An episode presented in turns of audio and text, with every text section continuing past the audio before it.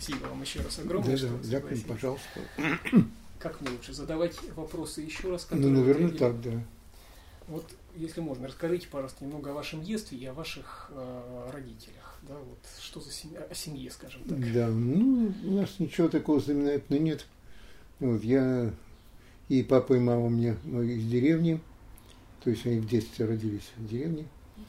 Мама в Тульской области, Веневский район, родилась там.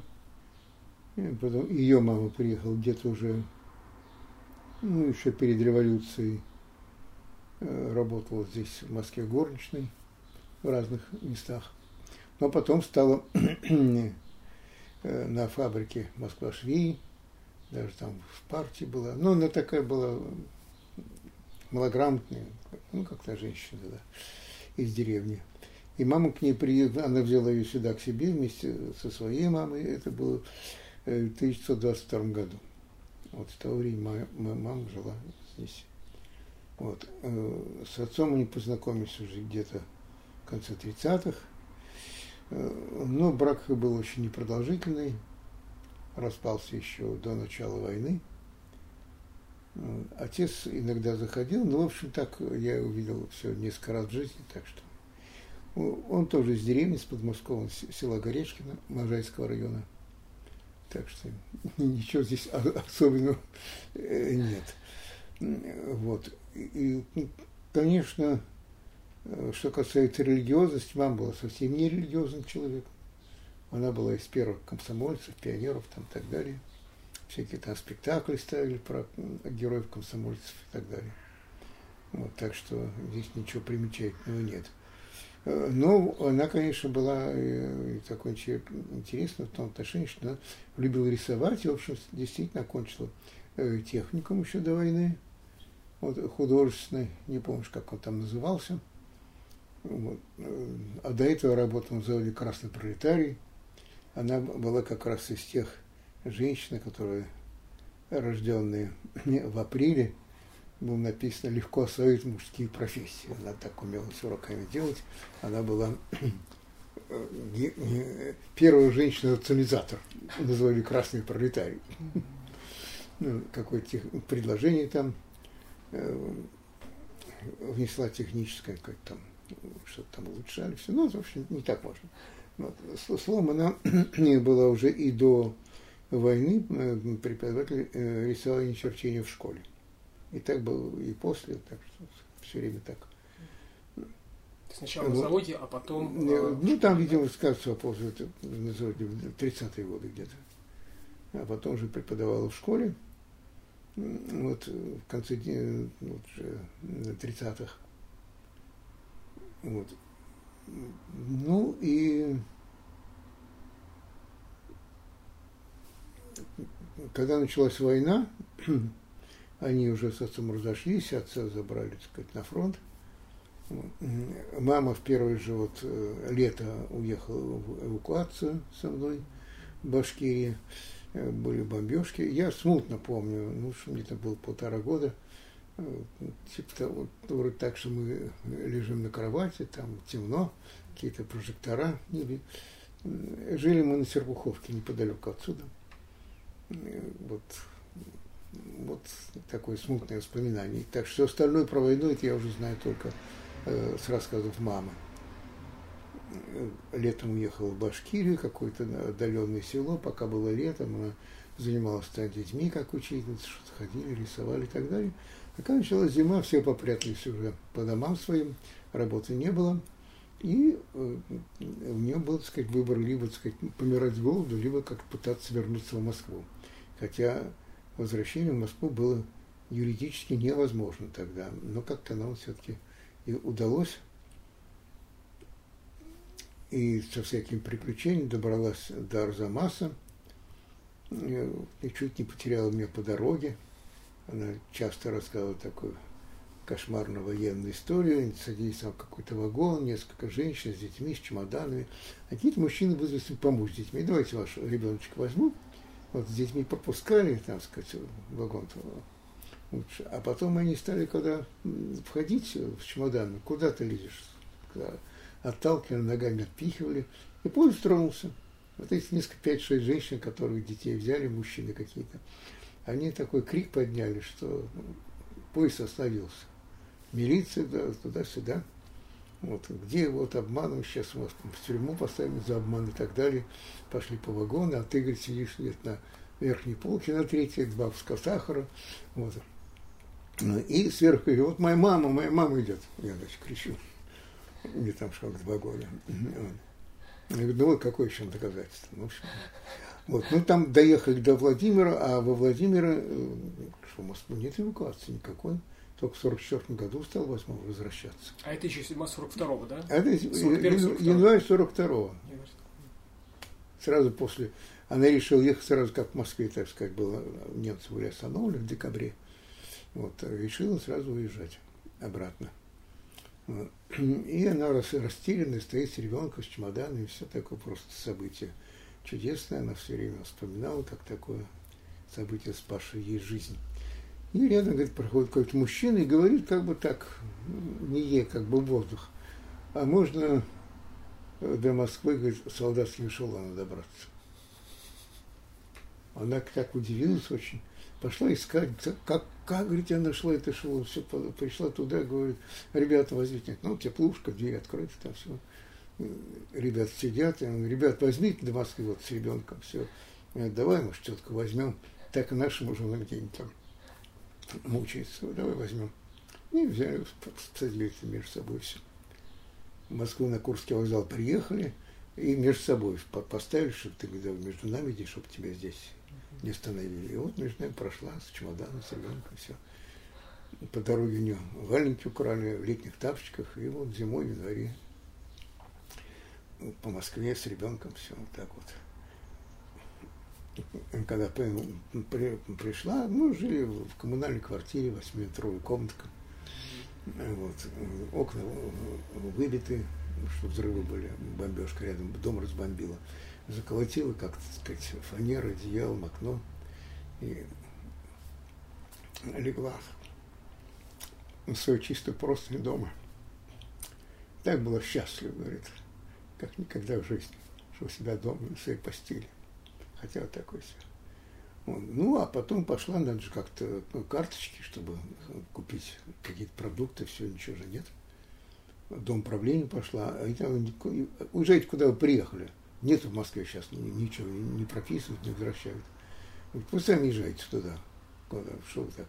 Ну, в общем, так, немножко через пару недель удалось устроиться в школу, восстановиться в школе, работать. Опять карточки э, давали. А так, говорит, вот две недели, говорит, милостыню просили у булочной. Там милостыню давали не деньгами, а кусочками хлеба. Хлеб тогда не батоны брали, взвешивали, сколько там, 400 грамм, такие вот, э, ну, продавец резал, но почему очередь за хлебом были? Еще потому что резали, все, взвешивали, там сколько, больше, меньше. Кусочек останется, ну, подадут там. Давали, да? Кто просит, да, вот так вот выжили. Ну, потом, когда уже э, устроился на работу, стал, значит, уже карточки все как-то уже выживали. Признаться, вот уже, я только помню радио все время, как пели всякие эти песни, гимны. Говорит Левитан. Работают все радиостанции Советского Союза. Наши войска там доблестно 33 артиллерийских залпов за знаменами победы там где-то. Я, конечно, не помню, но такие запомнишься детали. Ну вот, а в 46 году пошел в первый класс. И тоже, тоже трудно так было. А тогда еще такой смешной эпизод из детства. Это с Югославией первый год после войны у нас были хорошие отношения. И шел, значит, фильм такой э, в горах Югославии про югославских партизан как они там идут по горам с автоматом, там все, все, так все. Вот. А у нас рядом на Серпуховке, там была большая территория церкви, туда свозили снег. Uh-huh. Ну, до реки это далеко было, и там вообще свозили снег, были огромные горы снега. Вот. А мы, значит, со школьными приятелями, Юра такой был, Гайваров, Юр, пойдем в горах Югославии играть. Значит, по этим самым. А когда были валенки с галошами, галоши в мешочки сдавали, в смысле, брали, когда в школу приходили. А мама я все время говорила, говорила, смотри, не ходи по снегу, галоши потеряешь в снегу. Ну, ребенок, вот пошли мы по, по горам ходили, ходили, вверх-вниз, в горах Югославии, как партизаны югославские ходили. Ну, смотри, галош потерял. Я говорю, Юрка, я галош потерял. Да, говорит. Я говорю, давай пойдем искать по нашим следам, искать галоши. Пошли искать. Пока искали, я потерял второй галош, и Юрка потерял первый. Вот, и там говорит, знаешь, тебя, говорит, «Э, мать будет больше ругать, чем меня. Дайте свой галош отдам, хотя бы ты с одним галошем придешь.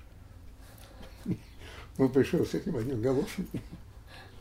Мама, значит, страшно расстроилась, ремень взял. Я же тебе говорила, не ходи по снегу, все такое. Вот. Потом сама плакала, ой, из этих проклятых галош. Ребенка наказала. А тогда ведь, если потерял, не купишь, нас давали тоже все по, ордерам, обувь. Вот, но как все-таки вошли в положение, там дали еще сверхнормативный ордер. Помню, три часа стояли в очередь за галошами. В галоши. Так, так играю в горах Югославии. А потом весной, когда уже стаял снег, мама пошла, пойдем посмотрим, какие там галоши, где, может, найдем твои галоши. Пошли туда, ну, снег ставился, там где галош, наверное, сотни лежат. Садишь все, все после снега такие грязные, все такое галош. Так, так, такой был. Вот. Ну вот. Такое. Но вот но в первом же классе произошло такое такое знаменательное событие для меня, которое, собственно, определило всю мою жизнь до настоящего времени. Я выбрал дружить с двумя мальчиками. Один тот был Юра Гайгаров, а другой был Павлик Мень. Вот. Ну, мы с ним дружили, мы там рядом жили, друг к другу в гости ходили, все, так сказать, так, друг. Все так хорошо. Ну так вот эта дружба продолжается до сих пор. Вот. А у него, значит, был старший брат Алик, Александр. Красивый такой, он на 4 года старше меня. Вот, красивый, остроумный юноша, такой веселый, все. Ну, я у них, это была моя фактически вторая семья. Бывал почти каждый день у них. У них там иконы, там, у них, значит, книги замечательные, все. Ну, Алик, он такой был, ну, конечно, мальчик гениальный. Ну, скажем, уже в 12 лет он читал и Канта, и Гегеля, и, и Агюста Конта, и все такое. такое очень И помню мои первые впечатления, э, Библию смотрели с иллюстрациями Даре. Но ну, дальше дело не шло. Они меня ни в коем случае никак не агитировали, ничего, дружили, дружили. Летом у них, надо, у них была дача в отдыхе по Казанской дороге. Чудом сохранилась после войны. Я у них там частенько бывал, там загородно все. Так что вот такая была вторая семья вот, отца Александра. Потом уже стал отцом Александром. А так, ну, знакомые были близко. А уже потом, уже позже, в 58 году, когда я уже поступал в институт, уже третий раз поступал. Вот. Однажды летом ну, был на железнодорожной станции, ну, примерно вот это время, июнь, закат солнца, облака красивые, замечательные, все. И мне вдруг приходит такая мысль, так красиво. Не может быть, чтобы, так сказать, атом молекулы, там, дифракции лучей и так далее. Вот. Наверное, за этой красотой что-то есть. А может быть, кто-то. А если кто-то, значит, Бог есть. Значит, все, что эта семья Мини там делает, вот иконы, там ходит в церковь и читает книги, прочее, значит, это все правда, все есть. М-м-м. На следующий день я бегал, Павел, Павел, да, рассказывай про вашу веру, я понял, что Бог есть, все такое.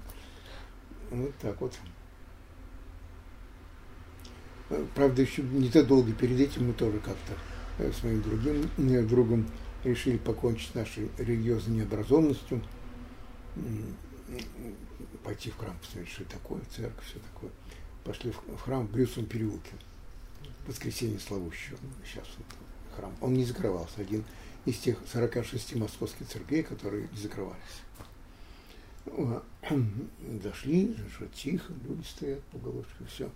Одна женщина подошла, пришли соглядаты, соглядаты, нашли время. Все, идите отсюда. Все. Ну, как-то смутились, ушли. Ну, что делать? Прогнали. Ну, вот, так что вот. Но надо сказать, что э, с детства у меня никаких не было особых впечатлений, кроме, пожалуй, такого вот одного, такая особенность, которую я вспомнил уже много лет спустя, вот уже когда я стал э, сам священником.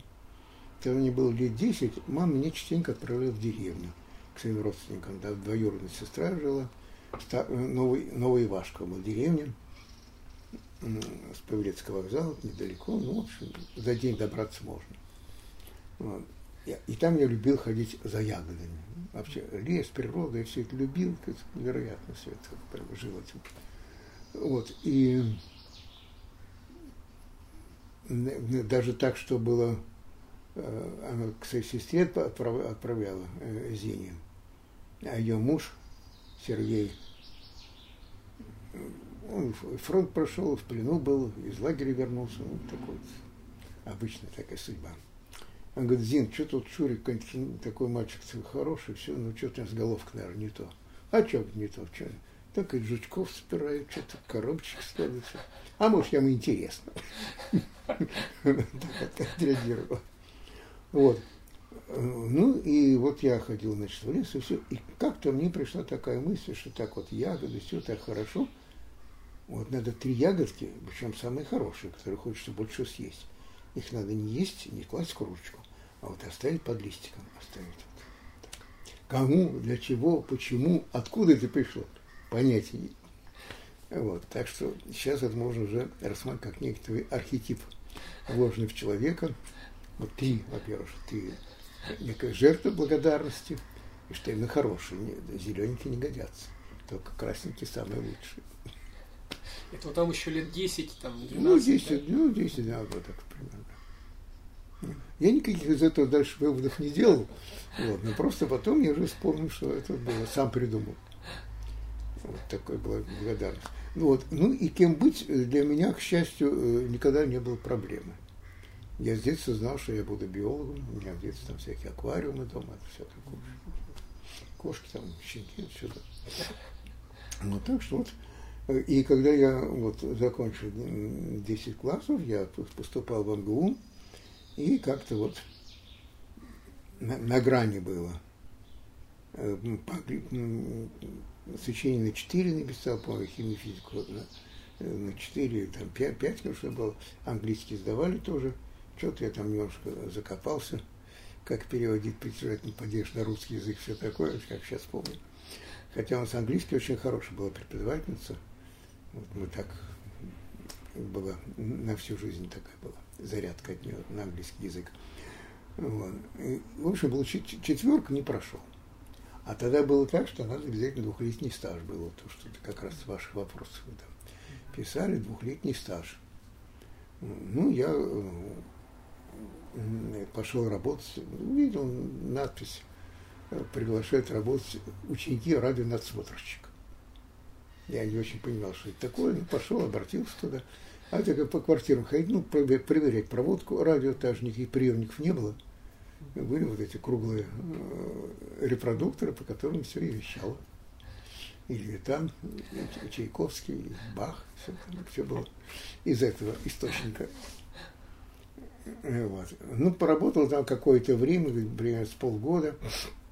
Вот. А мой приятель тоже заканчивая школу, он тоже не поступил и поступил в Плехановский институт, э, не в институт сам, а работать. Да. Его мама там работала в кадров, тоже рядом жили, тоже школьный друг.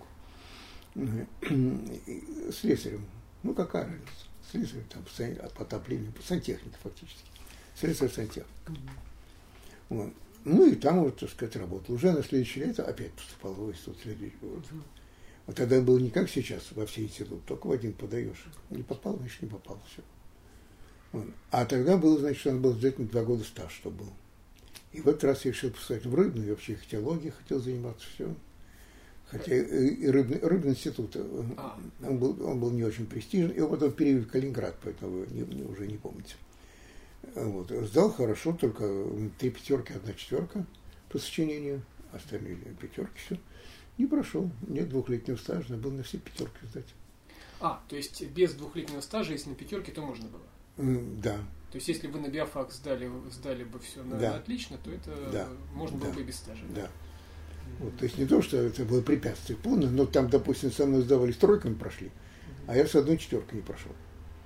Вот так вот было.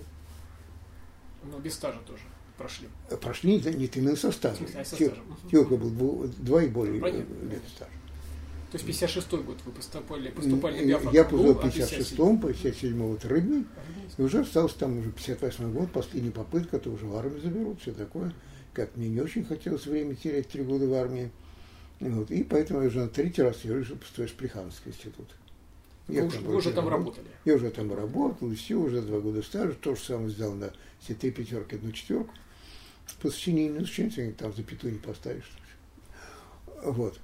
Ну, и уже да, поступил, там, скажем, уже учусь. Я уже какое-то время, кажется, 58 год, я вот уверовал, крестился. Может, и нужен был все для того, чтобы я как-то вот... А то студенческая жизнь увлекла бы, все такое, а то, значит... Еще, еще до поступления, да? Нет, я как раз вот летом 58 года, как раз третий раз, когда Одно- поступал. Одновременно. Да, вот тут вот и в Богу веровал, и крестился, и это было- в июле было. В чем меня крестил э, такой э, отец Николай Голубцов. Э. Он, о нем писал Светлана Аллилуева, э, дочка Сталина, он ее крестил тоже. Она о нем там, у нее хорошие воспоминания о беседе с ним и так далее. Так что очень хороший. Действительно, замечательный был священник. Он был духовником семьи Меней. Мгм. Вот. И тогда же в 1958 году отец Александр, э, не отец, а Александр, э, Мень закончил свой пошло-меховой институт, хотя ему не дали э, э, закончить госэкзамены. Он там, ему пришлось уехать, потому что они уже с Наташей в этот момент поженились, там дочка родилась, надо в мае уехать. А знали э, его, так сказать, религиозных взглядах, взя- знали там уже в институте. Он там и стопником в церкви, их же в Иркутск перевели, этот институт. Вот, так что в Иркутске он учился. Вот, они там, там же познакомился вот, э, с Натальей Федоровной, э, женой своей. У них же должна была дочка родиться, она в Москве была, он в Иркутске. И, он, ну, и когда он в мае прилетел в Москву, ну как-то он не оформил это никак, что-то уехать там неделю. Но это просто используется как предлог для его отчисления. Э, Он не сдал экзамен по диамату, вот, не ответил на вопрос, какова была вера первобытных людей. Он там все это рассказал, там по всем э, ленинским работам, и Маркс, что кто что писал. Но вот э, хорошо, ну, вот, как, вот, так сказать, о вере первобытных людей. Ну, он уже был, так сказать, начитанный молодой человек.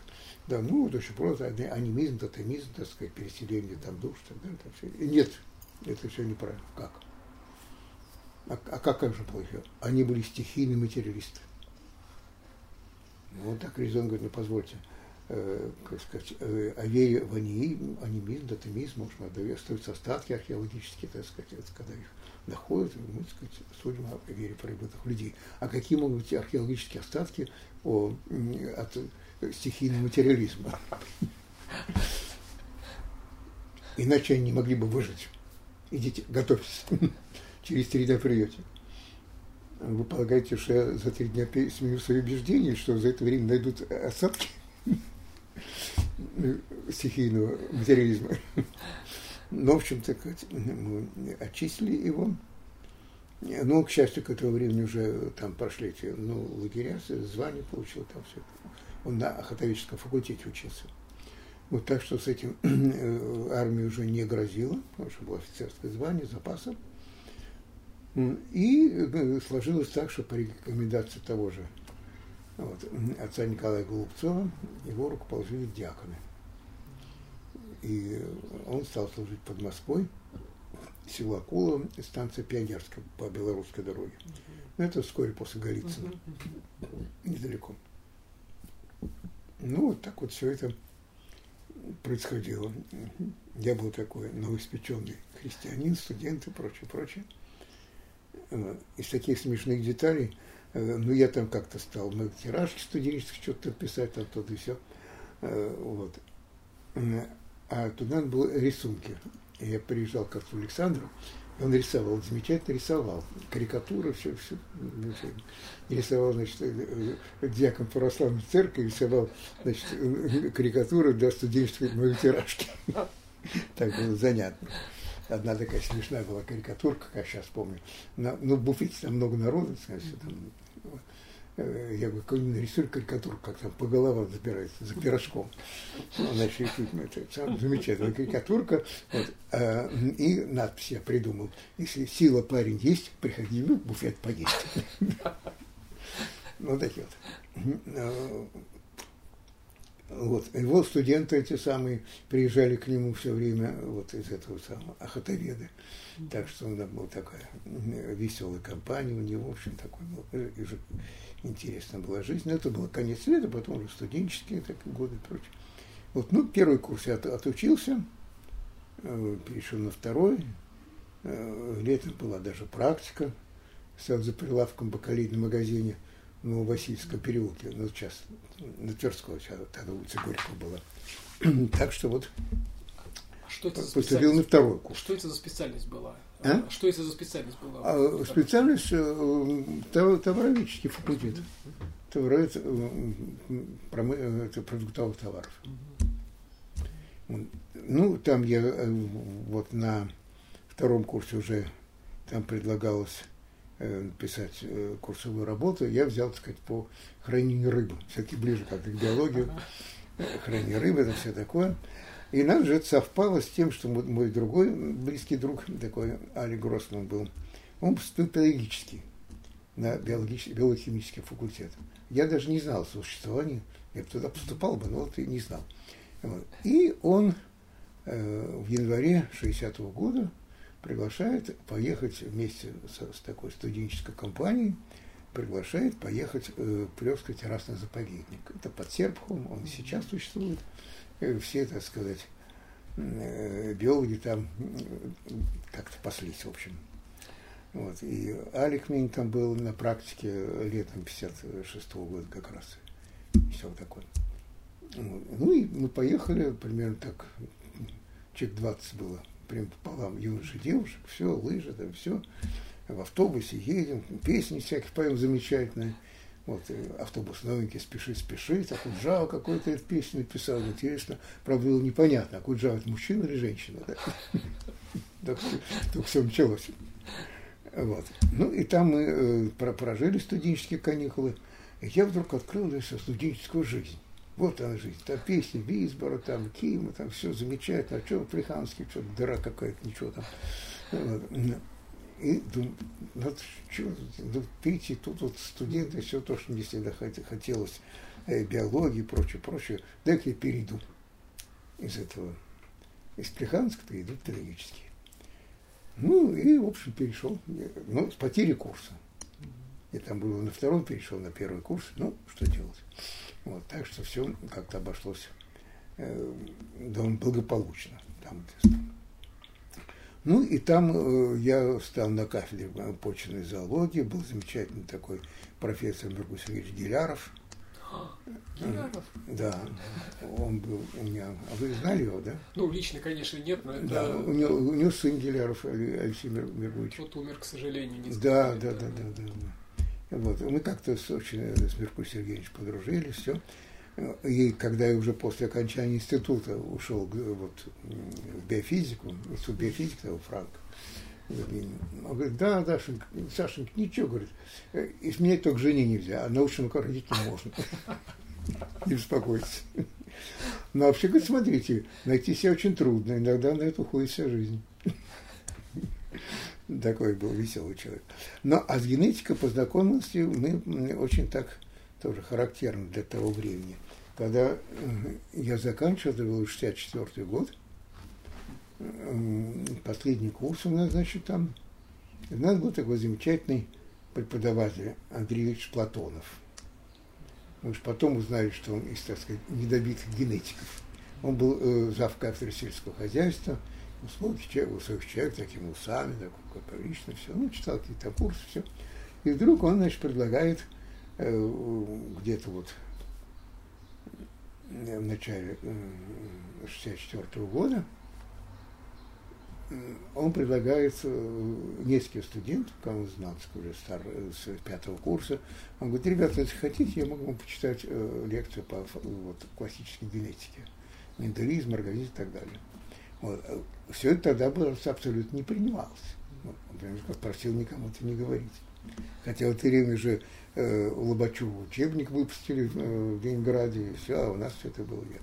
Когда э, рассказывали там, скажем, по творению там, растений, все, вот яйцеклетка проникает, сперма, сливается. Э, у нас такая была э, биологии, э, махровым организмом надо было сказать, ядро и кусочек протоплазмы. Без этого, так сказать, шибалета это все никуда не годилось. Вот, э, махровым организмом.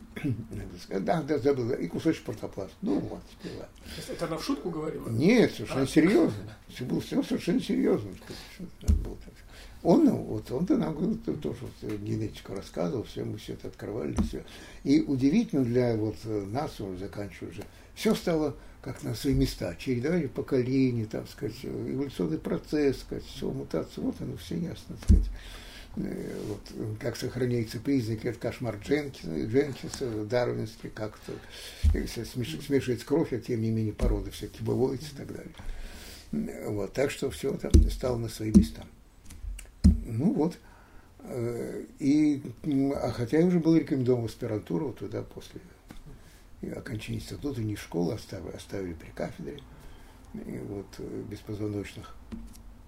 Ну, а и потом я там не, с полгода поработал, и вот уже на следующий год, в 65 году, вот ушел в институт биофизики в лаборатории Дубинина, радиационной генетики. Николай Петрович, когда взял, все, ну, так.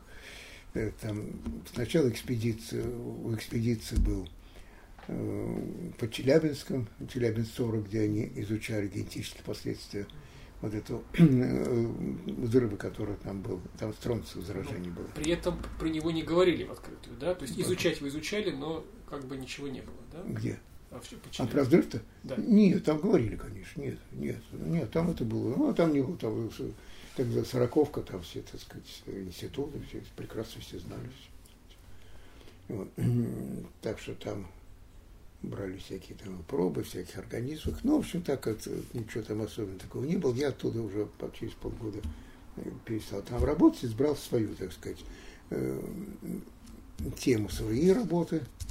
Э, Николай Петрович Дубинин к этому отнесся вполне, так сказать, благосклонно, все было хорошо. Я решил повторить, так сказать, их работу с Тиняковым 48 года. Вот, прошло как раз даже не 40, ну где-то 46 47 год, а тут уже был 65-й, э, 66-й год, почти 20 лет прошло, они исследовали хромосомный полиморфизм э, популяции дрозофил фунебрис, э, близкий вид мелногастер, но на ней как раз и работал Тимофей Ферсовский в Германии, на фунебрис. Вот. Именно вот там была одна, так сказать, мутация, хромосомная инверсия, которой вот в городских популяциях было очень много, а в сельских э, совсем мало, как все, там 2-3%, а в городских там 25-30% разница. Почему Сохранилось, не сохранилось. Если это с городскими условиями, то те места, которые были как бы сельские 20 лет назад, вот еще после, то сейчас стали городскими. Вот. Ну, действительно, это, это сохранилось. Ну, а такая работа, собственно, чисто зоологическая. Хотя, конечно, цитологии там много, эти сам хромосом, слюных желез, там все это, инверсия. Ну, так, довольно было интересно. Но, во всяком случае, вот я ее э, заканчивал, но э, прошел такой неприятный казус. Тогда уже много очень было самоздата, все прочее, прочее. Вот. И э, в нашем кругу, это все лаборатории, э, мы зачитались книгой Уриса, Ури, Уриса о, об истории с Израилем. Как же даже даже забыл. Ну, в общем, восстановление Израиля после, вот, по, после войны, после Холокоста, все. Автор Юрис или Урис. Вот. И эту книгу читали и решили между собой как-то распространить, распространить, там, напечатать, скинуться деньгами, найти машинистку, что там перепечатать, всякие, всякие, будет пять копий будет, и все такое. Тогда уже были Даниили, Синявские, все эти дела вокруг них. Вот, и, да, и одна наша знакомая взяла, значит, взялась это печатать. Мы ей даже машинку дали с собой, вот, сказать, давай, напечатай там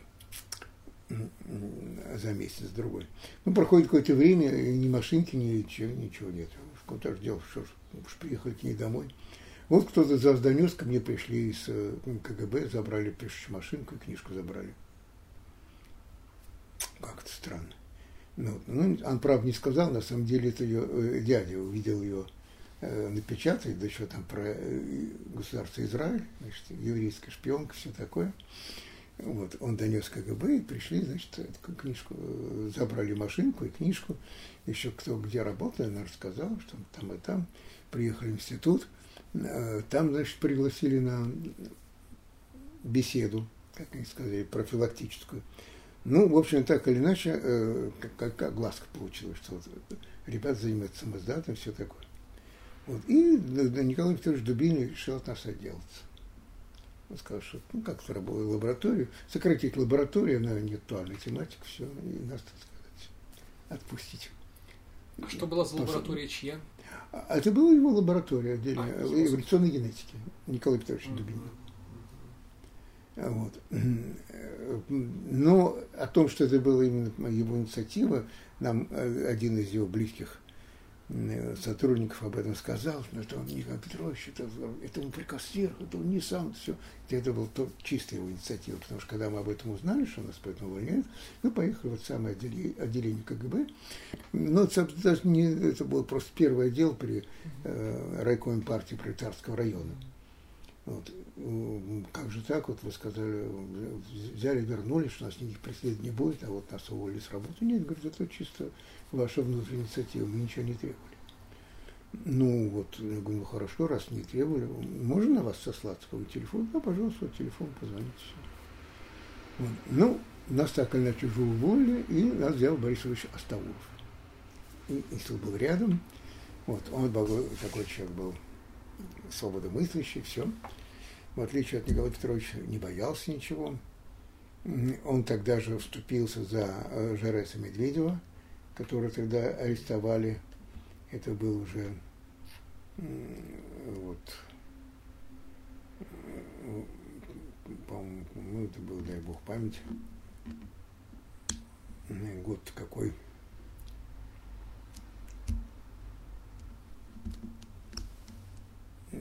Пожалуй, был 71 72 вот. По-моему, даже 72 год. Я уже вот. И, в общем, он это взял, взял к, себе, к себе. Это уже позже было, когда он вступился за Жереса Медведя, но это отдельный такой эпизод. Ну, в общем, я к нему взял к себе, разобрали. Алика Гросса Алиханян взял, кого-то еще кто-то взял, ну, в общем, так разобрали. Кто еще там был, значит? Э, э, я, вот Александр а, Абрам Гроссман, Людмила Улицкая. А, мы, а вот так да, да, да, мы все работали вместе. Да, Она как раз закончила вот ее да, в аспирантуру направили, она была то ли аспирантка, то ли лаборатория. По-моему, аспирантка она была. Вот. Была одна компания, с которой занимались. Вот так мы все вот рассеялись. И я оказался на Алстаурова, и там были, так сказать, такие бывшие друзья Дубинина, Николай Николаевич Соколов, Борис Николаевич Сидоров. А, тех, которых он как раз не взял в институт. Да, общей генетики. Вот. А они работали в Таурова, каждый был в лаборатории, все, вот, меня, в общем, взяли туда. Я, ну, я продолжал там вот эту работу по хромосомному полиморфизму, которую начал вот, у Дубинина, там защитил диссертацию в 69 году по нему. И как раз пригласил, поскольку Николай Владимирович работал с Фунебриц, тоже все, пригласили в качестве официального оппонента доктора. Он же был тогда доктор Гондорис Кауза, так сказать, хотя он не защищал. Ну, вот так все состоялось, все благополучно. И там, значит, продолжал работать. Вот. И у Бориса Ильича такой был интересный эпизод с ним, когда Жерас Медведев посадили в психушку, вот, то Борис Львович заказал машину, какое в ближайшее воскресенье, поехал туда, навестил, там все. А в понедельник следующий, во вторник, ну, в общем, на следующий, в ближайший день, собрал э, человек 15 сотрудников института, просил э, секретаря обзвониться, собрать, прийти к нему в кабинет, и говорит, я пригласил вас для того, чтобы вам рассказать о своем участии в деле Жареса Медведева. Потому что уже говорят сейчас по разным голосам об этом говорят, все такое. Я хочу, чтобы вы слышали от меня. Я, мы не будем обсуждать ничего, правильно, неправильно, все, но чтобы вы слышали от меня. Мне такой был очень интересный урок, так сказать, на всю жизнь, когда такая ситуация возникает, чтобы вы слышали от меня. Там по радио все Ну вот, и вот рассказал, потому что он поехал, да, действительно, все, ну, почему? Ну, как-то все потом там как бы замялось, ничего особенного не произошло. Вот, но э, там уже после вот защиты диссертации я э, продолжал там немножко работать. Еще не очень было ясно направление выбора. Правда, Борис Львович предложил мне э, прийти к нему в лабораторию генетика шелкопряда, но мне было неудобно уходить от э, Николая Николаевича Соколова, вроде, так сказать, бросаю его, ухожу как-то к директору. Вот. Но отказался провинциально, мой отказ был провинциально, так сказать, правильным. Потому что где-то э, вот, к 72 года, ну, 71 мне пришла мысль, тогда же был вот, самоздат, э, в Чехословакии, вообще такая обстановка была такая вся предреволюционная. И э, у меня пришла мысль, что с наукой это все хорошо, наука у нас работает замечательно, а с церковью, э, с христианством как-то у нас не важно. Явно, явно людей мало. Это Александр Мень к нему знал, что людей ездят, все как-то вот надо э, сделать свой вклад, какую-то маленькую свою лепту, вложить в то, что самое главное для нашей страны, как я тогда считал и сейчас считаю, именно ее духовное состояние. В этом причина всех наших неустройств, революции и все прочего. Вот. И, значит, своим духовником, Александром Менем, на эту тему говорю, он говорит, нет, нет, нет, нет, христиане должны быть везде, и в науке, все, нет, не надо оставаться. Проходит несколько месяцев, я опять содержу. Вот, а, опять. Он так или иначе уже сказать, сдался, ладно, говорит, хорошо. Вот. Э, я уже был знаком с очень таким Э, известным человеком Анатолий Васильевич Ведерников. Он был главный редактор журнала Московской патриархии. вот такой был. Его сын был священник, отец Николай Ведерников. И вокруг него собиралось такое, много так, московской интеллигенции. И здесь вот рядом вот э, к отцу Всеволоду Шпиллеру приходили на литургии послушать его проповеди, все, так сказать. Вот. И он, он попросил, попросил одного из своих тоже друзей, отец Андрей Сергеенко, он, вернувшись, один из репатриантов, который он был из миграции во Франции, они жили и вернулись после войны сюда, в Москву. Был профессор духовной академии, очень хороший человек. Вот. Хотя он меня не знал, видел первый раз, он попросил, что он дал мне рекомендацию. Потому что брать рекомендацию от духовника отца Александра Меня, который уже известно было, что его книги печатаются за границей, что у него там уже, так сказать, молодежь всякая собирается и так далее, это было, так сказать, на отказ. Вот рекомендацию куда? Для поступления в семинарий. То есть я ухожу из Академии наук в духовную семинарию. Из э, академии, в духовную академию. Такой переход очень, так сказать, экстравагантный, необычный. Ну, что делать? Ну, во всяком случае, отец Андрей Сергеенко мне рекомендацию дал, мы с ним, я поехал к нему, поговорили, все, все. По просьбе Анатолия Васильевича, все, Ведерника, все было хорошо. Вот прошел небольшое собеседование там, и меня э, владыка Филарет Вахромеев, э, тогда он был ректором Академии, потом экзарх Белору, Белорусской церкви, был сейчас, он, по-моему, на покое. ну, после краткого собеседования приняли, все, все хорошо. Но перед этим, когда мне же надо было бы уволиться из Академии наук, просто так, будучи сотрудником Академии наук, и тогда, тогда же поступать в семинарию, как-то подводить директора и всех-всех-всех. Вот. И я, значит, э, отец советует с отцом Александром, как быть. Он говорит, ну что ж, ну ты к нему придешь э, говорить о том, что увольняешься. Он тебя спросит, а были ли прецеденты такого ухода? А ты ему скажи, что, во-первых, ты э, не пишешь, не подписываешь антиправительственных писем, не подаешь заявление на в Израиль, там, ну, я русский человек, но мало это, такие сравнимые, антигосударственные деяния. Вот. Ты поступаешь в учреждение, которое, так сказать, легально существует. Раз есть церковь, есть учреждение, которое готовит работников этой церкви. Нормально. Вот. Ну, во-вторых, поскольку ты, э, это не учебный институт, то есть они нет есть зато сформирования, э, кто-то был там раньше, все, так что, так что институт не несет ответственность за то, что идеологически оказался не тот. Ну и третье, скажу, что э, раз вот идеологически не совсем правильный, ты уходишь в ту область, которая, так сказать, соответствует таким. Так что ничего страшного не происходит. Ну, действительно, на следующий день я э, Борису Львовичу приезжаю, Борис Львович, там кабинет, все, прошу, так, так, так. Борис Львович, знаете, я вот должен уволиться из вашего института. Как, как, что такое, что, почему? Поедемте, поедете ко мне домой, там рядом. Видимо, там всякие аппараты было, не знаю что. Мы приехали домой, Наташенька дали нам чаю, все, по чашке чая выпили, рассказывает, что произошло. Ну, Борис Ильич, знаете, я вот верующий человек, вот работаю у вас, замечательно вас ценю, люблю, все такое. Ну, как-то вот у меня такое вот ну, желание послужить церкви, потому что это, мне кажется, очень важно. Вот наше время, все такое.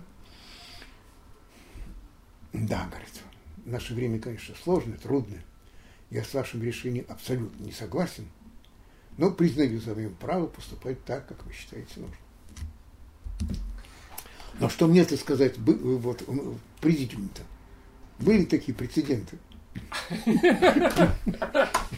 И дальше, и дальше идет беседа, то, что говорит отцом Александр первый, второй. Так что вот все, слава Богу. Вот. А у нас секретарь парторганизации тогда был такой Алексей Яблоков. потом Яблоков? Был, Яблоков, был, да. Он-то был коммунист, все такое, такое, хорошо. Вот. Встречает он Николай Николаевич Соколов в коридоре спустя примерно месяц. Вот. И э, говорит, ну что, Николай Николаевич, готовим кадры для русской православной церкви. Ну что поделаешь, что? Николай Николаевич, проходит пара месяцев. Николай, э, сотрудник лаборатории Яблоко подает заявление в Израиль. Некто Гинзбург такой был.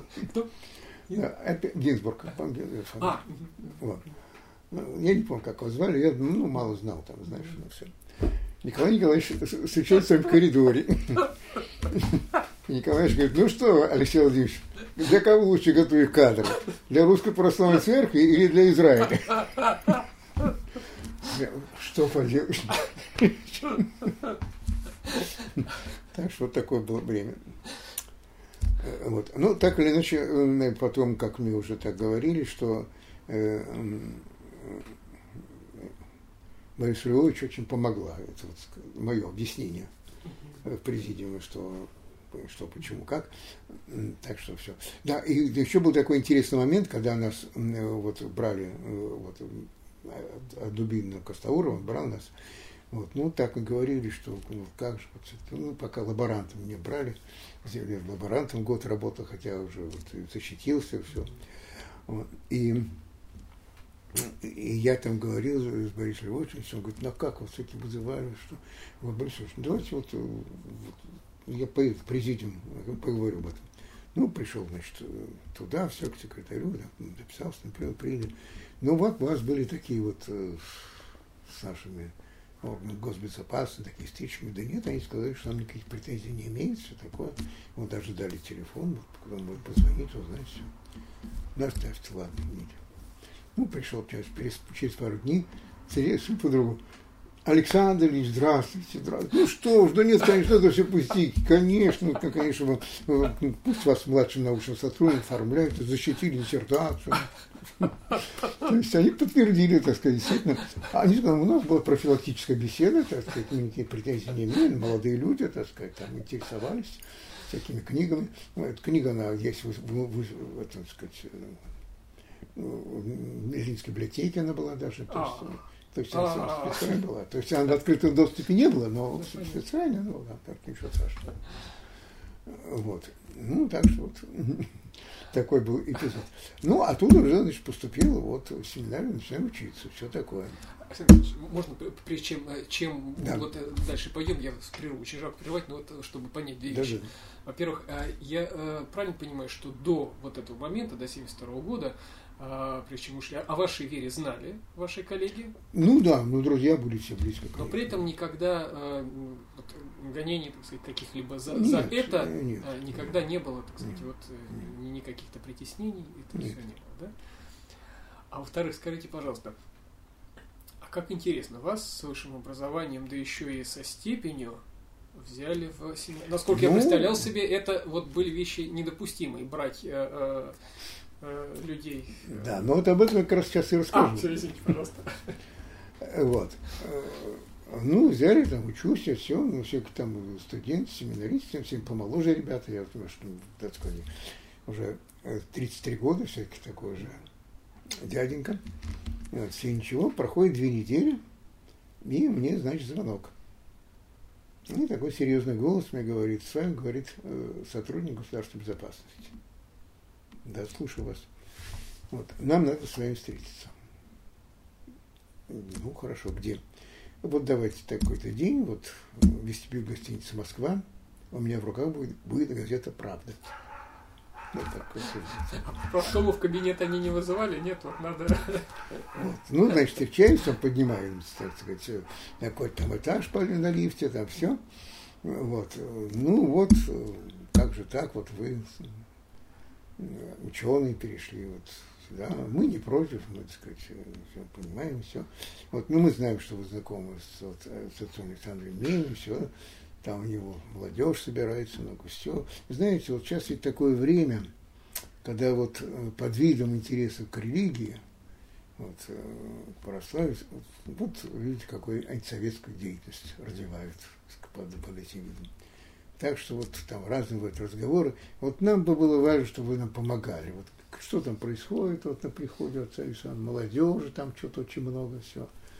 Вот, вот нам помогали. Думаю, ну как, как, все-таки мой друг детства, как я буду сказать, следить, этом, сказать, давать информацию, все такое. Ну как, ну вы же советский человек. Ну, да, конечно. Ну, а почему же не хотите нам помочь? Вот, нет, нет, я все-таки не буду, но, в общем, отказался. Отказался, все, все, все. Чистоты говорили. Ну, ну, смотрите, вам будет трудно, но вы с нами советуетесь. Советуйтесь. Ну, советоваться я не стал. Но, во всяком случае, э, я в четвертый класс сразу поступил, меня принял, как я все что-то знал, все. Мы закончили как раз примерно в это время, на следующий год, в 1973 году, меня рукоположили в диаконы, вот, и уже, так сказать, направили на приход, на приходе там Э, какие-то были неприятности, у них не стало диакона, и направили на речном вокзале, на фестивальной улице. Э, вначале там, он и сейчас есть церковь Знамени Божьей Матери, небольшая церковочка. Ну, там много еще жило, пожилых, ну, скажем, бабушек приходило, там было село Аксинина, так и называется, знамени, что в Аксинина по имени двух сестер новгородских, которые, где очень чтили эту икону. Знамени Божьей Матери, потому что она, э, там было чудо, москвичи осаждали Новгород, стреляли в стены, там вышли с иконы, и одна из стрел попала в иконы, икона отвернулась. Это знамение, да? А? Это знамение. Знамение, да. Икона знамения. Вот с тех пор Новгород очень почитаемо, поэтому две какие-то новгородские, так сказать, богатые, ну, кто были купчихи, кто что не знаю, а эту церковь построили. А ей немного было, не чуть больше ста лет, построили в конце XIX э, века уже. Mm-hmm. Вот, ну, церковь, так сказать, простояла, все хорошо, все слава Богу. Вот. Ну, меня, значит, туда направили, все, служу, все вроде ничего. Настоятель такой образованный человек, отец Михаил Орлов, сам сын священника, э, вот, э, московского служил на Кропоткинской, его отец. Ему говорил, Кропоткин называли, там, на Причистенке называли. Его отец ему всегда говорил, никогда не становись священником. Это так унизительно. Вот все праздники надо ходить, эти дома аристократов, их поздравлять, встречает тебя с черного хода, выносит тебе э, э, значит, рюмку водки или закусочку, вот обязательно должен быть поздравить. Вот, а не придешь, так ты, так сказать, по инстанциям будешь. Почему не поздравил прихожан? Сами никогда не выходили. Не становись никогда священником. Ну, тем не менее, послушал, после войны он стал священником. Ну, такой знающий был человек. Ну, такая жизнь непростая не была у него. Но не важно. Вот. Ну и тогда было так, что надо было каждого назначенного священнослужителя являться уполномоченным, получить э, справку, там это регистрация называлась, mm-hmm. что Совет по делам религии не возражает против того, чтобы такой-то, такой-то служил там-то, там-то, ну, в данном случае диаконом. Вот. Ну, и я должен был явиться, это э, Плеханов тогда был, Э, на улице Рылеева, там это была его контора. Ну, прихожу к нему, да, говорит, ну что ж, говорит Александр Ильич, вот вам государство, понимаете, дало образование, ученый степень, понимаете, а вы ушли в идеологически вредную область. Вот мы посчитаем все, сколько на вас было затрачено, и вычтем из вашего жалования – я говорю, ну знаете, вообще-то основатель моей науки, генетики, был Григор Мендель, настоятель монастыря. Вот. Так что мне, скромному кандидату, так уж, ничего уж такого страшного нет. Ладно, идите. Подписал там справочку. Так что вот, как мне, так сказать, такая мысль пришла, что не был готов там, вот, как Господь подсказал. Ну вот, а потом я, значит, служил там дьяком э, ну, довольно вот 16 лет. Я думал, ну, ну годик два-три послужу, там закончу на академию еще поступлю, заочно закончил. Все. Нет, нет, нет, нет мест, нет мест. Каждый год я писал аккуратно прошение святейшему патриарху Пимену. Вот, вот, да, писал, что вот ваше святейшество, вот, хочу напомнить о том, что вот я служу там дьяком, столько-столько, уже там 10 лет, там, это быть священником. И должен признаться, что вот мои голосовые данные как диакона, они очень скромные, может быть, не лучше священника послужить и так далее. Ну, есть резолюция. Так, дорогой отец, отец диакон Александр, вы пишете, что ваши голосовые данные очень скромные для диаконского служения. Но размеры вашего скрама, Максим, тоже скромные.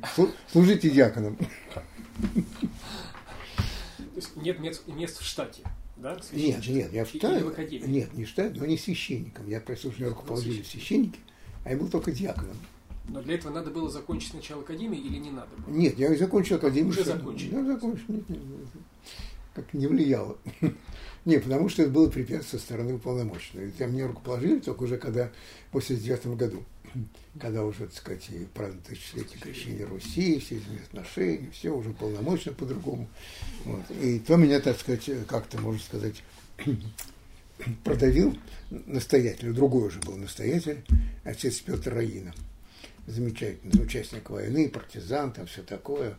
Вот как-то он ко мне расположился и так настоял, чтобы руку положили. Там священник скончался, и, и, на его место все. Так что вот так у меня 50 лет я стал молодым священником. Скажите, а до этого держали, держали, все, все, все. Ну, из-за образования, собственно говоря. Ну да, из-за того, что ну, такой экстравагантный шаг такой, что вот это не особо, чтобы было. Ну и при этом помогать не захотели. А скажите, пожалуйста, а вот как вы при этом учились в э, семинарии, в академии, во-первых, территориально где это было? Как вы совмещали Я, ну, это? Все Посаде, в Загорске. Да. И в семинарии тоже? Да. И это вы очно В семинаре я очно учился, а в академии там заочно, да. Ну, я приезжал, там еще такое общежитие студенческое, там жил. На субботу-воскресенье женатым студентов можно было возвращаться вот в Москву, все, как семье быть. Ну, так вот, а, вот одну зиму, так сказать, ну, одну зиму ничего, так сказать, перепились. То есть служили в, э, в Нет, я учился в семинарии, угу. и все. Ну, тут я приезжал в Москве, я еще э, прислуживал в одном храме неподалеку, такой отец Владимир Рожков, у, у него в храме, он же был тоже и преподаватель э, там, ну, так вот. Ну, конечно, стипендия была очень маленькая, ну, друзья, так сказать, помогали, как-то существовали, прошло все благополучно, слава Богу. А когда, когда уже служили дьяконом, да, то заочно? Сказать, да, да, заочно, да, академию закончил. Но там никаких ярких встреч э, э вот уже, уже нет, определяющих не было, да, по крайней мере? Нет, нет, там как-то все так.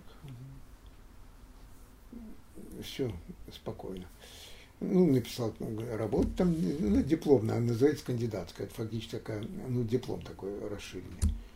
Я взял тему учения о человеке по богослужебным книгам Русской Православной Церкви. Ну, антропология меня всегда интересовала, так что... По богослужебным книгам? Да. Ну, что говорится о человеке. Сотворение человека, грехопадение человека, спасение человека. Ну, такое есть антропология. А тут есть что-то такое специфическое в русских богослужебных книгах, в антропологии человеческой по сравнению с... Э, Нет, ну все, ну все книги, книги, они в основном, ну, иначе изначально переведены с греческого, конечно, потом добавлялись новые э, чинопоследования. Так в основном, как вот как церковь смотрит, как церковь смотрит на человека, как сказать, его сотворение, падение, восстание, жизнь. Что есть человек, что ты помнишь его? И сын человеческий. Но по литургической, а не богословской литературе. Вот поэтому, да? По... Нет, по литургической литературе. По литургической. Ну, меня всегда как-то человек интересовал. Я помню, когда я был у Дубинина, я сказал, что я хотел заниматься генетикой человека, вообще так все. Он сказал, да, вы смелый человек. Ну, ну так что там не получилось, а здесь получилось. Но прежде чем дальше уходить, а, можно я все-таки попрошу немножко подробнее рассказать вот о тех, с кем вы вместе работали в, а, значит, у Дубинина и дальше у Астаурова. Ну, во-первых, может быть, и самому Дубинину немножко скажете, как, во-первых, попали к нему все-таки, да? Ну, к это... нему я попал, в общем-то, через вот этого Андрея Викторовича Платонова. Угу. У него был один знакомый, который работал в лаборатории Дубинина. Вот, и вот через него он меня рекомендовал туда, и как-то меня там взяли. То есть вы приехали, встретились, и он сразу да, да, да, ничего. И э, у, у кого, с кем вы там непосредственно работали у него? Ну, я работал, такой был э, Абрамович Гроссман, а. мой тоже по институту, э, так сказать, мой близкий друг. Вот, и, собственно, вот благодаря ему я в институте оказался в этом. Ну, он-то как раз вот э, в 72 году, когда я поступил в семинарию, он э, уехал в Израиль. Вот, на свою историческую родину. Такой был год решающий. Значит, и э, там в лаборатории у Дубинина вы занимались дрозофилой. Да. да? А, и когда, когда стал я, отдельный институт, вы тоже, так сказать, продолжили этим Да, я продолжил, да, вот, работу дрозофил, да. Потом немножко там, после уже защиты, немножко там по химическому мутагенезу, но потом вот уже вскоре ушел. А то есть с Рапопортом вы тоже как-то пересекались? Нет, с Рапопорта нет. Хотя, то есть нет, нет. химический мутагенез? Но... Нет, мы э, э, в соседней комнате работала жена Ольга, Сергея, Ольга Строева. Вот, но только так вот, непосредственно знакомый. Ну, я видел, конечно. Так.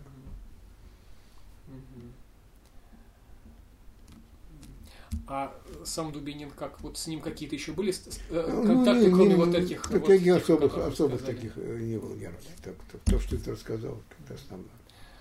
А когда вы попали в, лабораторию, э, в институт к Костаурову, тоже как это, так сказать, произошло? Вы, вы приходили с ним, разговаривали? Ну, знаете, нас просто, как когда вот как, какая-то была история такая, многих удивило, что про генетику только-только начинается, вдруг молодых, так сказать, ученых разогнали из-за какого-то, так сказать, тогда, ну, тогда был серьезный прилог, пугались, так сказать.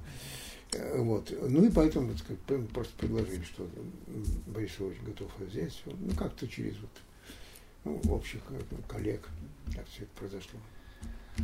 А про Сидорова и Соколова тогда несколько слов, если Ну, они сказать. очень такие были, конечно, э, после всего этого разгрома генетики, они какое-то время не работали, потом они продолжали работу.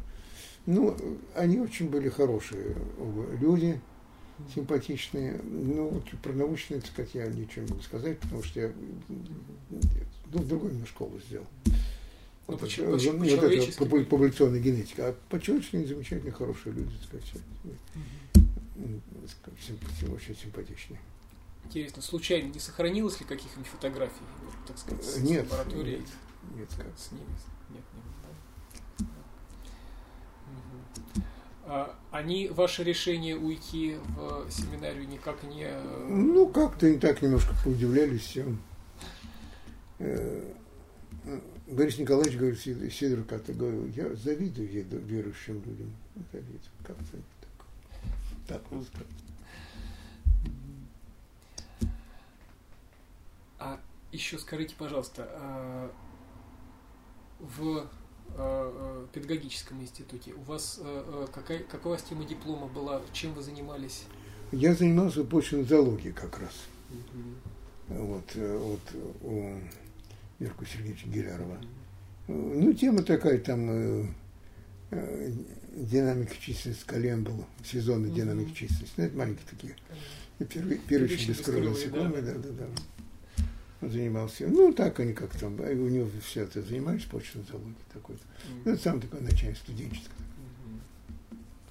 И, значит, полгода вы после окончания еще все-таки пробыли там, да? Да, да, да, там была создана такая проблемная лаборатория. Меня туда взяли лаборантом. Вот, я там какое-то время отработал. Будучи одновременно аспирантом в заочной аспирантуре у Гилярова. А, вот так вот. Это было территориально там же, на Маленковской, где сейчас, да? Да, да, да, да. Все, все там же. Ну, я там за это время не сдал и кандидатские минимумы все, так что когда уже пришел к Дубину, у меня эти минимумы были сданы, так что мне осталось только сделать работу. И так защитился. Но защищались вы еще э, у Остаурова. А уже у да? А кто был второй оппонент? А, покой был Леонид Зинович Кайданов, ленинградский генетик, очень хороший, замечательный человек. Мы с ним так очень подружились, он и крестился даже, все так, под нашим влиянием практически. Вот, так что вот такое все было. А как, как они и как Тимофей Фересовский отнесся к вашим работам на его любимом объекте? Ну, он так благосклонно, не особо уже вникал в это дело, так одобрил там все. Вот.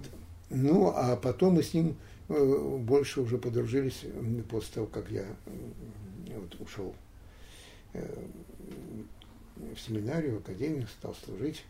Он как-то очень был к этому расположен и подарил даже ну, книжку с такой трогательной надписью дорогому Александру Ильичу, человеку, который строит жизнь со, со, со, со своими убеждениями, убеждениями, и это ему удается. И э, я в свое время, э, в 1976 году было, я натолкнулся, один из э, коллег, тоже генетик, отец Александр Мейс меня познакомил, такой был отец Антон Эллинс, он как? работал в институте в Намюре в Бельгии. А, вот, очень интересный такой человек, специально изучил русский язык, чтобы сюда возить группы вот, из Бельгии. Причем он понимал, что тут дефицит Евангелия не было Евангелие, все. И он своей группе, там 30-40 человек, всем давал по Евангелию на русском языке. Одну книгу можно было проводить иностранцев на русском языке под предлогом изучения русского языка. А потом их это все собирал и приносил все нам. Вот. И он мне как раз, э, э, я случайно в французском журнале прочел о книге Раймонда Муди «Life after life», «Жизнь после жизни». А до этого я уже знал о таком событии. Э, отец Александр Мень о нем тоже пишет в своих э, книге «Истоки религии». Опыт клинической смерти. Вот такой был Яков Андреевич Абрамов. У них тоже снимал дачу много лет, с детства были, были знакомы, я его тоже очень хорошо знал, на мотоцикл катал мальчишек. И вот он пережил во время операции на мозгу, пережил клиническую смерть, и мы об этом хорошо знали. А тут я, значит, в журнале сообщил, значит, об этом случайно прочел и написал вот, э, Перонтану Эллису с просьбой прислать эту книгу. И он сказал, так все как единично можно было. Эта книжка пришла, ну, английский язык, вот так, не обратили внимания, ничего. Я тут решил перевести. Но чтобы... А, а Николай Владимирович как раз оказался в больнице в это время летом 76 года, я приезжал навещать, и я ему эту книжку дал почитать не столько как для рецензии, конечно, сколько чтобы поддержать, так сказать, такую книга о клинической смерти, о том, что продолжается жизнь и так далее. Вот.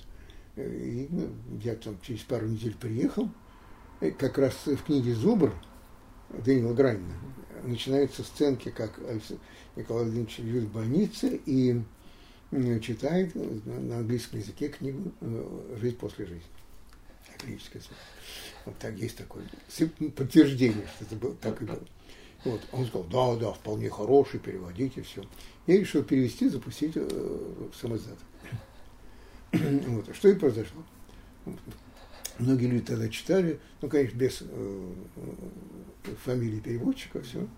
И, это, это разошлась. Это был 76 год, потом на 89-м где-то уже вышло, так, в каком-то официальном издательстве.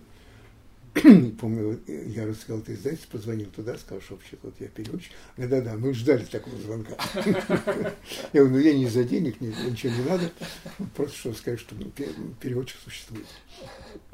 Вот. Ну, потом ее уже издавали неоднократно, и вот от храма, нашего храма издали. Сейчас уже э, тысячи таких случаев, так что это широко обсуждается в интернете. Стоит набрать клиническая смерть, там, так сказать. Так что свидетельств очень много. Вот. Ну и потом, когда уже Николай Владимирович э, ну, Елена Александровна умерла, я застал эту кончину. Он очень нежно любил, у него был такой бюст хорошенький, стоял такой он говорит, я каждое утро свою Лилечку целую, приветствую, все такое трогательно. И когда он совсем себя уже плохо чувствовал, вот, я его навещал, и говорю, Николай Ильич, вы хотели бы исповедоваться, причаститься, уже не было таких возможностей после Германии. Германии там ну, был храм и все. А он и в хоре пел, э, у него был прекрасный бас, э, как сам ученик пел, ныне отпущаешь, такое басовое соло есть. красивая. Вот, я, вот я, может, привести священника, чтобы вот исповедовать, он говорит, я был бы очень рад, сказал Николай Владимирович. Вот, я, конечно, с отцом Александром на следующий день такси взяли, поехали из новой деревни, из Пушкина в Обнинск, все. И сын уже у него тогда был, приехал к нему из Свердловска. И они поговорили, и оба были в полном восторге. Часа полтора они говорили, все. Вот я пришел, Николай Владимирович заплаканный такой, все вот замечательно. Отец Александр говорит, ну, вы какой человек, это говорит, мне была высшая похвала, это человек ренессанса. Ну, вот такая была встреча, замечательная поддержка. Вот, и когда Николай Владимирович спустя некоторое время умер, я его фактически отпевал. Хотя я был диаконом тогда еще, ну, хоронили там все в Обнинске. Такой был он. У меня даже интервью его я записал о религии и вере и религии. Николай Владимирович, говорит, часто ведь возникает вопрос, как уживается в одном человеке. Вот. Он начал с того, что э, ну, если говорить серьезно, то среди по-настоящему крупных ученых, ученых, я имею в виду, конечно, естественников, эти, как сказать, философы, историки, не ученые, естественников, всех крупных ученых атеистов по-настоящему не было. Так вот. Я вспоминал, как об этом Резерфорд, он, ну, знаком со всеми был. Он же был единственный биолог, э, член семинара Бора. У них там было ну, человек 10 ученых, в том числе Николай Владимирович. Единственный биолог, остальные физики. Ну, так вот. Так что он... Мы с бабушкой все время приезжали в Северев Посад, там у него был номер, останавливались, и всегда так все. Когда шел собор 17 -го года летом, мы, вот, студенты, так сказать, бегали там, носили бумаги туда-сюда, переносили. Как же такое дело великое. Так что он был человек настоящий вер, верующий, так сказать, и даже церковный. Ну, потом, конечно, уже в советское время был. Так что он как-то так замечательно, яркое воспоминание. Конечно, уже трудно было потом работать, потому что он из-за пилагра зрение почти потерял.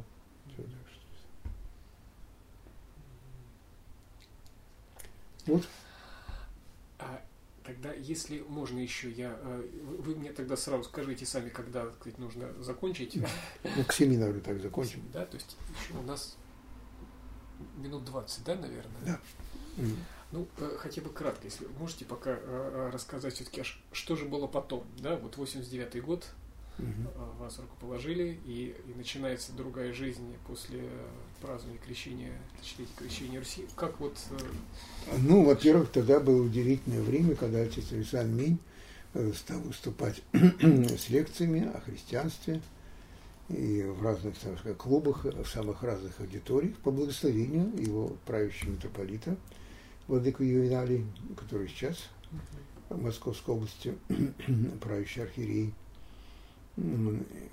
И вот стало возможно мое рукоположение. А в конце 89 -го года мне позвонили, э, ну, люди как-то знакомые из э, Курчатского института ядерных исследований. И говорят мне, «А, отец Александр, может, вы не, не против, если мы выдвинем совет? Мы, говорит, от института Сергея Адамовича Ковалева выдвигаем Верховный Совет, а вас послал Московский Совет. Вы раз, чтобы народ пошли, то уж идите до конца. Вот. Ну, я вроде, так сказать, да, вроде не против, но писал прошение это, патриарху, все, ну как-то так неопределенно было.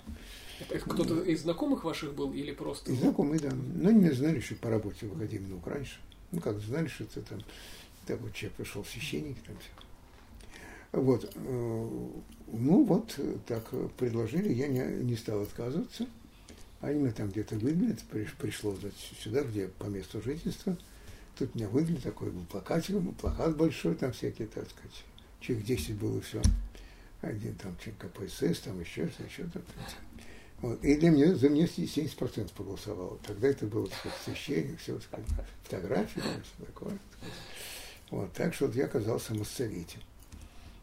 Там еще было э, два священника, э, отец Владимир Тимаков и отец Василий э, забыл Фотчиков, ну, в общем, наш. Вот, так что мы там, ну, мы там сразу э, создали такое, э, я предложил создать, не помню, как они там назывались, ну, в общем, группа по взаимодействию э, с религиозными организациями. Ездили по храму, как и передавать, как передавать, вот мечеть здесь вот рядом, это храм, ну и так далее. так сказать, такая подготовка к передаче храма, возвращения верующим. Ну, так как народ весь относился, так сказать, с почтением, с интересом. Я, конечно, всегда был в рясе, с крестом, все, так сказать, все так. так что совершенно другое. И такой был э, занятный эпизод, когда э, стали обсуждать э, торжественное открытие Московского совета, демократически, свободно избрано, все такое, вот какой день. И там э, это самый Юрий Борисович Станкевич предлагает, предлагает какой-то день, все, да, да, там все хорошо, давайте только, где-то весна где-то была, да, апрель. Вот. А я, значит, смотрю, сказать, день, Страстная пятница, Страстная неделя. Угу. Вот. Я, значит, Сергей Борисович пишу, уважаемый Сергей Борисович, давайте, может, мы отложим немножко там на несколько дней, потому что это Страстная неделя перед Пасхой, так сказать, пост, все, что ж мы будем, так сказать, внимание отвлекать. Встретим Пасху, это понедельник, сразу после на светлой неделе, сказать, торжественное заседание Моссовета, как будет хорошо, открытие Моссовета. Он, значит, читает в аудитории, вот депутат Борисов предлагает не, не в этот день, а вот на следующий день, ну, и, значит, аргументацию все. Да, да, конечно, правильно, правильно. В общем, такое было отношение, очень доброжелательное. Ну вот, да, так что там оказался.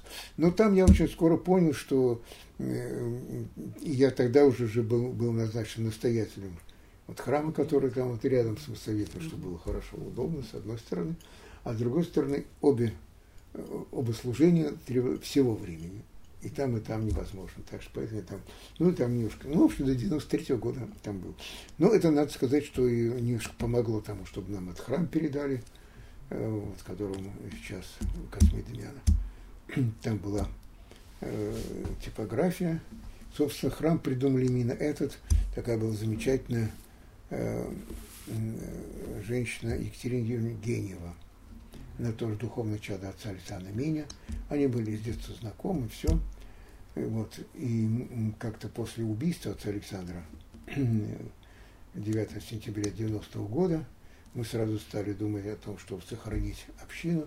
Как все просили меня, как бы, так сказать, общинку возглавить, которая будет что, в Москве именно. Вот, и мы стали искать, где чего, а Катя предложила, вот зачем, я сказал, вот храм прекрасный, там типография, а до этого там до 72 года была библиотека иностранной литературы. Вот, примерно с 30 -го года.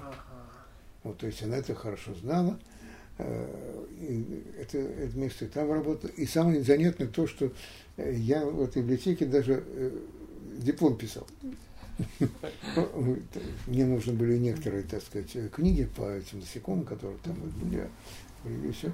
И как британская иностранная литература, там и были еще тогда. Я даже помню это место, там где-то в алтаре, там книжки давал, сидел, писал. Вот такое было занятное совпадение. Вот. И э, вот уже в марте 90-го года э, Святейший Патриарх э, дал указ, назначая меня настоятелем вновь создаваемой общине при храме Космедемян, указ Лужкова об освобождении типографии и э, перевод в другое место. Ну, в общем, как-то это все э, процесс начался, но он тянулся довольно долго, где-то ну, еще с год еще примерно все это шло. Вот. Нам выделили комнатку небольшую, там 36 метров на втором этаже, где мы сделали такой алтарь скромненький из речек, мешковин и, и репродукции бумажных икон. И там начали служение э, вот, э, в декабре 91 года, на день э, святителя Николая, 19 декабря, первая литургия. Ну, вот с тех пор так вот продолжаем на этом месте быть. Вот так что вот такой плавный переход. Ну, после 93 года, конечно, э, в новом совете я уже не стал баллотироваться. Патриарх издал указ о нежелательности, потому что э, могут служители одной церкви отказаться в разных политических так сказать, партиях и так далее. Вот, нежелательность. Так что это уже такое сошло на нет. Но вы после этого были, насколько я знаю, в комиссии по помилованию? Да, да. Вот э, одновременно тогда же, по-моему, в 92 году, э, меня пригласили в комиссию по вопросам помилования. Анатолий Геннадьевич Приставкин возглавлял эту комиссию. Ну, там были Булата Куджава, Лев Разгон, э, Марк Розовский, ну, многие всякие такие вот замечательные, интересные люди – этот самый, как его забыл, посол в Израиле он был, наш. Александр, Александр ну, не важно.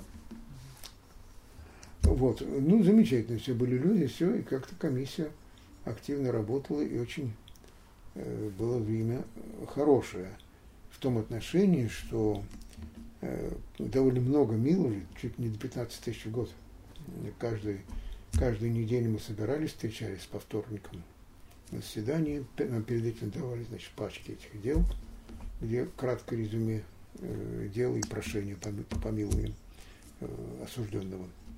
Но э, надо было так, что это через полгода, через полгода отбы, отбытия наказания, через пол, после половины срока может подавать прошение президенту, то есть, да, Ельцину, а президент передал комиссии. Собственно, мило это э, президент.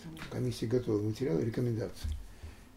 Ну, он так просматривает два-три дела где-то раз в месяц. Но были, между прочим, интересные такие эпизоды, когда он не соглашался с мнением комиссии о помиловании. Комиссия все-таки настаивала, он соглашался. И э, вот такой очень заканчивается. Да. Как раз это судьба. Но э, договорите тогда. Да. И э, очень важный такой показатель, что среди тех, кого комиссия помилует, этих людей, процент рецидива был только 7%, при обычных 70%, которые помилованы по э, ну, амнистии, срок отбытия наказания и так далее. А помилованных комиссий 7%. То есть было видно, сколько там людей, которых не, не, не, не можно отпустить, не держать. То есть вы правильно все анализировали. Ну, уходит так. Да, замечательно. Я честно скажу, что я хотел еще просить вас немножко рассказать про а, вашу работу в российском библейском обществе. Но, наверное, это большая тема, и, наверное, в любом да, случае ну, не сейчас. Народ, да. Ну, хорошо. Хорошо. Спасибо вам огромное. Ладно, Просто да. вот захватывающий рассказ.